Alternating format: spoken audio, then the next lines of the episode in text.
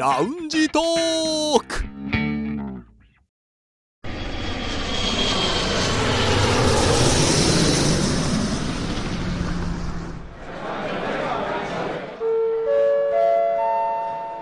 ラウンジトークよりご案内申し上げます。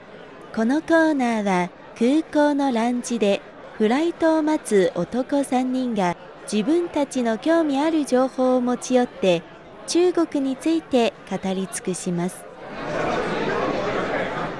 さてもう大変暑くなってきましてはい。つい先日ですけれどもこの日は餃子を食べるって日がやってきましたねああ、ありましたね。うん三福、うん。三三福ですねはいはい。食べましたか？いや、食べてないですね。食べ焼き餃子かな。え、焼き餃子食べたんですか？ここ最近焼き餃子を一回食べたんですよ。多分その日だったかな。そんでもその日近くだったかな。偶然ね。偶然、はい。ほんと偶然。いそれ焼き餃子でもいいんですか？その日食べるものは。や、いいんじゃないですか。もうもういいんじゃないですか。どっちかというとこの日から暑くなる日なので、うんあっさりという意味では水餃子かなと思いますけどねああ、まあ確かに。まあ、でもこうやってねこう季節ごとで食べ物を楽しめるっていうのはいいなと思いますので、まあ、暑くなってくるということなのでまた体に気をつけてやっていきましょう北京在住の男3人が情報を持ち寄って中国についてああでもないこうでもないと語り尽くすコーナーラウンジトーク3連新です今日の担当は劉英さんですはい。えー私が気になる話題はこちらです。ますます熱いおうち経済はたまたまか未来のトレンドか。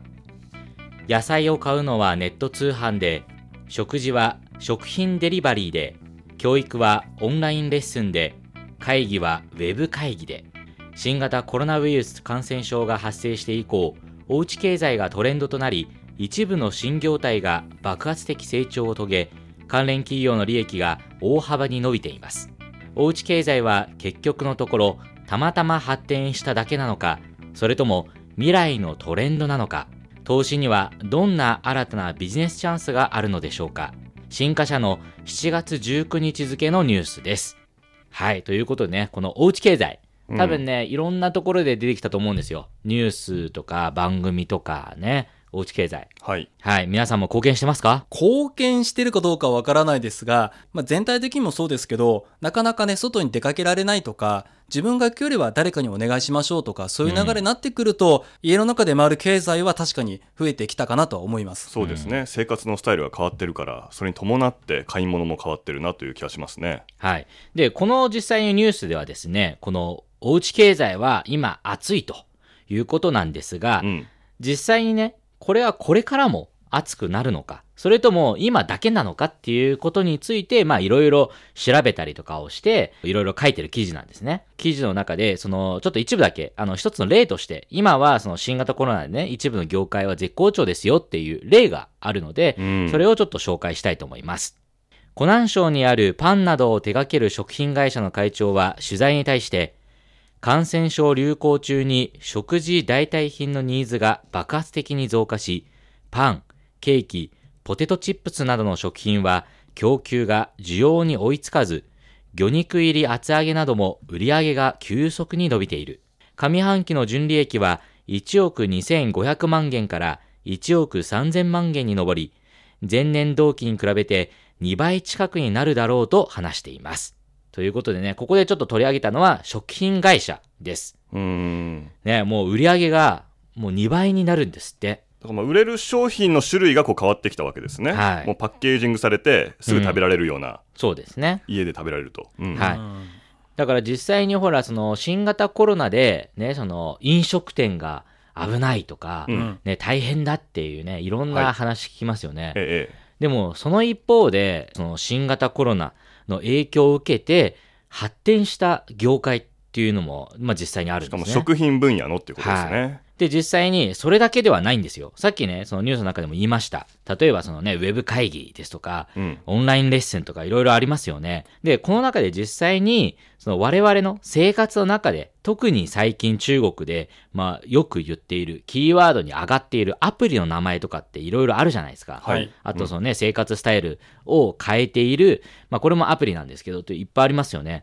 それらをね、ちょっとジャンル分けしたので、ちょっと紹介していきたいと思います。はいまずは、テレワークやオンライン教育のソフトウェア利用者が爆発的に増加したっていう点で言うと、えー、ディンディン。これ日本でもね、配信されてますよね。釘釘って書くね。釘釘。リンリンはい。まあこれは主に、まあテレワークとかオンライン教育とかっていうのがあるんですけど、会議をしたりね、あとなんか資料を送ったりとかね、いろんなことができるんですよ、この中で。であとは、テンセント会議、騰讯会議。これも、だから、 Zoom みたいなアプリですよね、会議の。皆さん使ってますか？これはね、最近使いました。あ、本当ですか？これは日本と中国をつなぐ会議の時に使ったんですけれど、ええこれは両方ともどちらの回線も問題なく使えたので、汎用性が高いアプリかなと思いますね。テンセント会議は Zoom と同じで背景を変えられるんですよね。はい。うん。で、それ以外にも、バイドゥワンパン、バイドゥクラウド。ファイルを置いておけはいるオンラインストレージですね。はい。っていうように、まあ、こういうね、その、テレワークやオンライン教育のソフトウェアの、まあ、業界が、まあ、絶好調ということがあります。それ以外にもまだあります。生鮮食品を扱う EC プラットフォームの取引量が増加。まあ、具体的に言うと、フーマーフレッシュ、これフーマー先生っていうね。フーマーはよくこちらにあるスーパーでええ使ってるって話は聞きますね。あの、アリババ系ですよね。はい。アリババ系が展開している、えースーパーですね、うんで、アプリ付きで配達できるという、まあ、すごい便利な。実店舗もあるし、配達のアプリも整ってるんですよね。はい、うんそうです。で、それ以外に、ピンドート。まあ、これもね、結構、まあ、ここ数年話題に上がっているプラットフォームですね。うんピンドート何がいいかっていうと、現地から直送で届くんですよ。生産者からそのまま来る、そのまま。お店経由しないで直で来るってことですよね。直で来ます。うん。だからこれは結構ね、量がね、すごい安いのに、量がドバってくるんですよ。でしかもこのビンドードの場合だと共同購入だからより多分量が多いんですよね。はい。ということでね、注目を集めています。それ以外にも、例えばネット関連会社の、えー時価総額がたびたび過去最高を更新したとかね、いわゆるそのインターネット関連の会社も、まあこの新型コロナの影響で、まあ実際に絶好調であるというのが、今の実際の状況です。すごいですね。たびたび過去最高更新ってことは1回じゃないんですもんね。はい。うん一回じゃないですね。まあ中国じゃないけど、私が聞いたのだと、あの、動画配信サイト。はいはいはい、はいね日本で皆さんよく見るの、ネットフリックスとかあると思うんですけど、うんそういうところがもう株価がどんどん上がってるって聞きましたので、まあ、中国もおそらくそうでしょうね。動画配信サイトは。っていうようにね、多分今、そのインターネット企業というのはすごいんでしょうね。まあ、追い風が、ねはいなったというふうにも言えますね。はい。それ以外にも、まあ実際に絶好調の業界というのはまだあります。はいまたちょっと例を挙げたいと思います。冷凍食品メーカーの三千食品は、上半期の純利益が前年同期に比べて390%から420%増加しました。うーん、3倍、4倍ってことまあ、ですよね。これはね、今ね、実際にこの冷凍食品というのは、うんまあね、今この状況ですから、皆さん外食できませんよね。冷凍食品を買って、まあ家で食べるっていうスタイルですよね。ね三千食品のイメージって、まあ、私、北京に来てすぐの場合だと、餃子の冷凍がよくあるイメージでした。はいはい。ということでね、やっぱ冷凍食品メーカーもね、この状況で今すごいと。それ以外に、小型家電などが好調な小熊電器、小さい熊の電気と書きます。小熊電気。小熊可愛らしいですね。うんはい。まあ、ここは80%から110%の増加です。す伸ごいですね。びてますね。でまあ2倍になったということですね。ほぼね。はいうんうんそして記事で他に取り上げている、えーゲーム、エンターテインメント企業の、まあ、売上というのも実際に35.5%から45.2%増加しています。ということでね、ゲームも伸びています。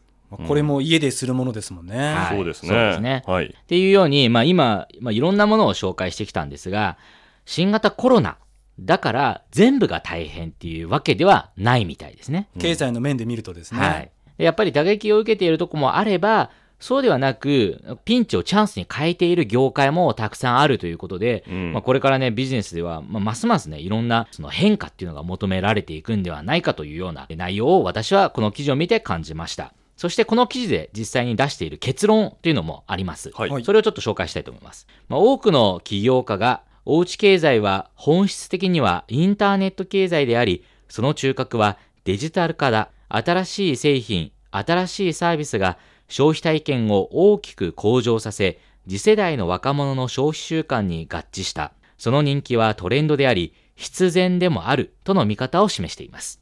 ということでね、核にあるのはやっぱインターネットのこのデジタル化だっていうふうに言ってるわけですね。冒頭の問いかけは、おうち経済は結局たまたま発展しただけなのか、つまり、ね、コロナが流行ったからたまたまなのか、それともそうじゃないもっと力強いものがあるのかというはい。ことだと思うんですけど、じゃあこの結論は、もうそもそもインターネットは伸びてたから、そうですね。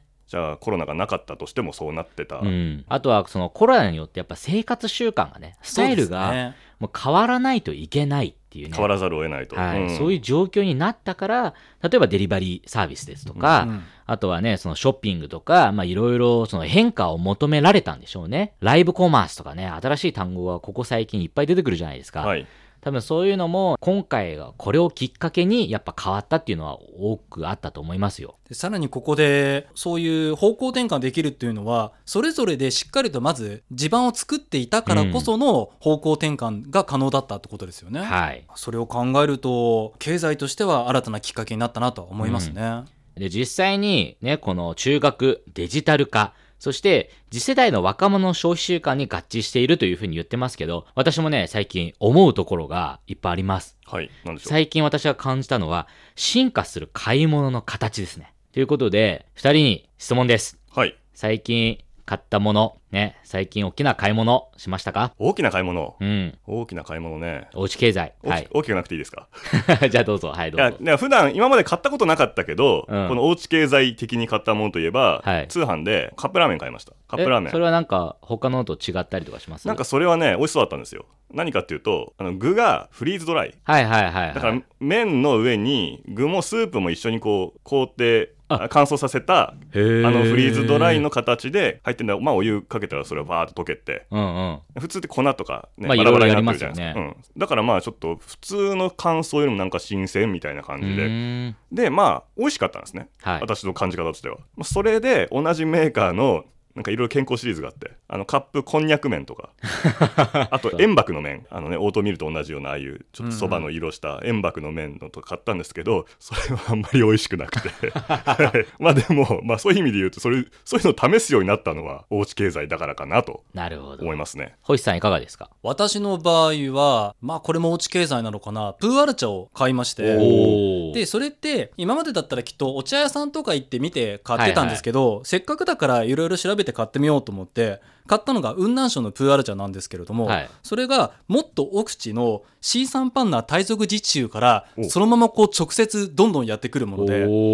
でこのアプリを使って注文すると今どこにあるよってわかるじゃないですか、はいはい。で出発しましたよって、うん。そしたらもう本当にその C サンパンナ大族自治のところから トラックのマークが出てて今から進むよって言うんだけども飛行機で3時間以上かかる北京だからすっごい距離があるんですよ、でもそういうところから来るっていうのはやっぱ便利だなと思いましたね。うん。なんかすごいですね。一日一日何キロ進むのかとかね。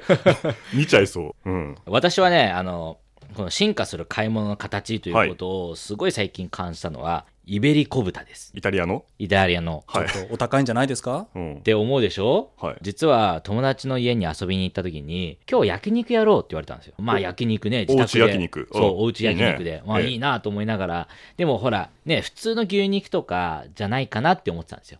うん。そしたら私そのフーマーでイベリコ豚を買ったのって言うんですよフーマーってのはさっきのあのアリババのスーパーですよね。はい。えー、って思って、そんな売ってんの？って思って食べたら、正直僕もそんな味わかんないんですけど、でも確かに美味しい。うん美味しいし、あの、パッケージから見ても、ちゃんとあの、産地どこってちゃんと書いてあるし、うんちゃんとしたイベリコ豚。本当にイベリコ豚だと。はいそれで、いやーすごいなーと思って、今そういう時代なんだって、やっぱ高いのって聞いたら、普通の牛肉とあんまり変わんない。だから、えー、そうなんだ。うん。で、すごく人気商品だから、そのすぐ買わないともうすぐなくなる。目玉なんですね。ううんうんだから、もうそういうね、昔の人は内蒙古の牛肉とかね、はいそういう時代がね、スーパーとかでほら目玉にして売ってたじゃないですか。ね、ましてやね、アプリでね、なんかそういう肉を買うなんてっていう時代が、今はもうね、うんアプリでイベリコ豚を買う時代なんですよ。でしかもね美味しくて新鮮なものですからね、うんうんっていうのが、ちょっとね、この、すごいここまで進化したんだっていうのを感じました。そしてもう一つ。同じく、このフーマでね、僕はキーワードで、まあ、イーソンイーっていうのを検索するんですよ。うんまあ、中国語でね、一つ買ったら一つおまけっていうそうです。言葉ですよね。はい。で、それはおまけも、だから、その商品じゃないですか。うん。今日はポテチが食べたいから、ポテチっていう検索をするんじゃなくて、今日は、まあ、いいぞんいいでね、何がおまけで、ほら、1個買うと何がおまけでもう1個ついてくんだろうっていうね、キーワードでもう、今日の一個買ったら一個おまけ商品があるわけですね。はい毎日。はいはいはいはい。で、それをパッて調べたら、ね、ちょうど大好きだったポテチはいしかも輸入品ですよ。おーのポテチがちょっと高いね。はいうんでもね、1袋20元とかするぐらいのやつで結構な量なんですよ。その20件でも大体1袋の値段ですよね。はい。うんそれがだって1個買ったらついてくるんですよ。同じものがもう1個。ほぼ半額なわけですね。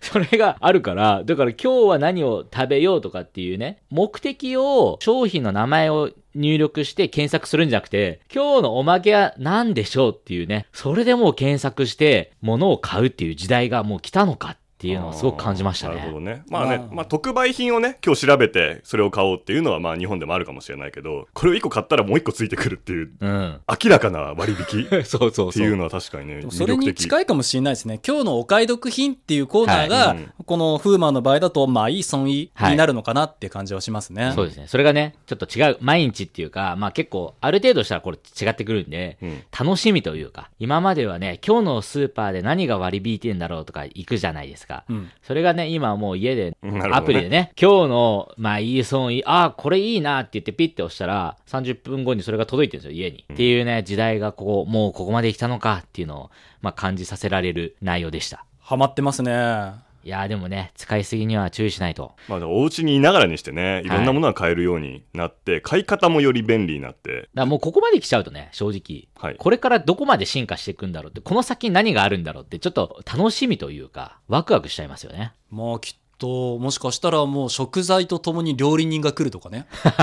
そこで作ってくれる温かい料理とか。なんか料理人のね、手のロボがあって、プログラミングでその手が勝手に料理作ってくれると。なるほど。うんでも、フーマの場合は買い終わったらすぐ外で、あの、調理してくれるところあるんで、スーパーねああ。実店舗まで行けばですけど。うん私もね、実店舗行ったことあって、海鮮のロブスターを買ったら、ね、レジでこれ何味で料理するかってああ、そうね。聞かれて、その伝票と一緒になんか袋に入れて、なんですかね、大きな病院のカルテ運ぶやつみたいな、わかります？天井にレールがあって、あ、はいはいはいはい、カゴがぶら下がってゴンゴンゴンと。そう、だからレジから私の買ったロブスターがね、移動していくんですね。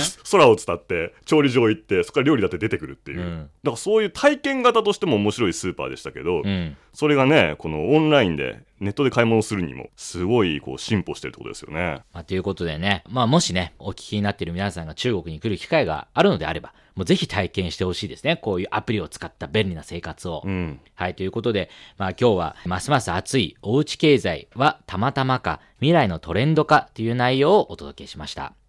さあ、そろそろフライトの時間となりました。またラウンジでお会いしましょう。以上、ラウンジトーク3連新のコーナーでした。